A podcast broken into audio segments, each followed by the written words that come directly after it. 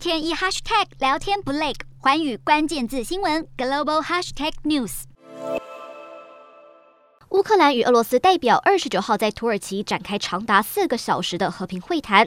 和谈结束后，双方都表示有重大进展。俄罗斯承诺减少在乌克兰首都基辅和北部大城切尔尼戈夫周边的军事活动，而乌方则表示两国元首会谈看似有谱。这第五轮和谈看似取得至今为止的最大进展，不过乌克兰总统泽伦斯基强调还是不能掉以轻心。泽伦斯基强调乌军会持续奋勇抵抗，保卫家园，而不太相信俄方说辞的还有美国总统拜登。